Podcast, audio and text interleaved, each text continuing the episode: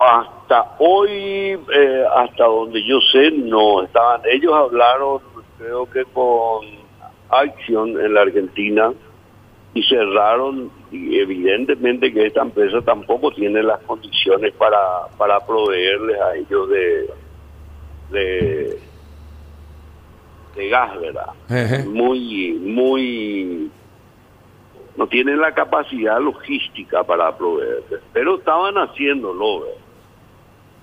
Como, como, como Petropar eh, tiene y no tiene su carga, entonces no, no, no, no hubo tanto problema, pero creo que la ESO y el producto que tienen también es un producto con muy poca presión, o sea, es butano puro lo que producen ellos.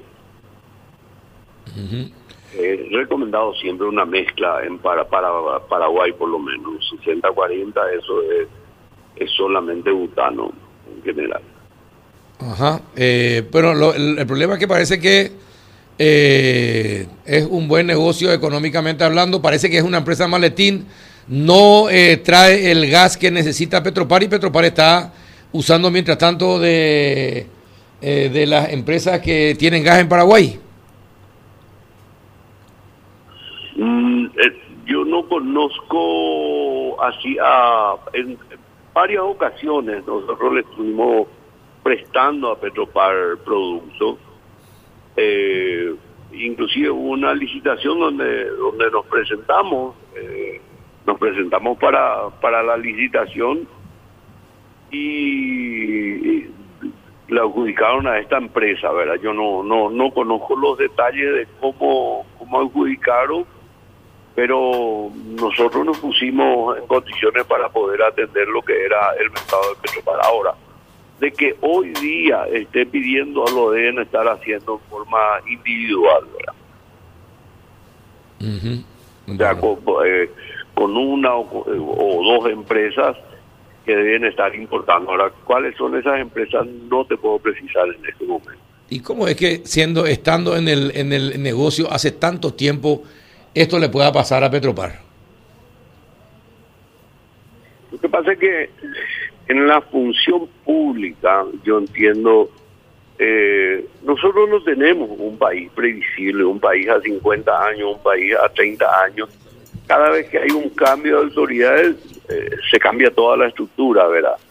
El que era jefe de compras desaparece, aparece uno nuevo que sea del signo político o del entorno político de fulano o de mengano entonces no podés acumular experiencia y ellos no están acumulando experiencia. Ya tuvieron, qué sé yo, tantos problemas, inclusive, incluso el problema más reciente, ¿verdad? El tema de la de la deuda, y después el tema del reconocimiento de, de, de una una falta falta de pago, una licitación se nota también que hay bastante inexperiencia en el manejo de ese tipo de cosas.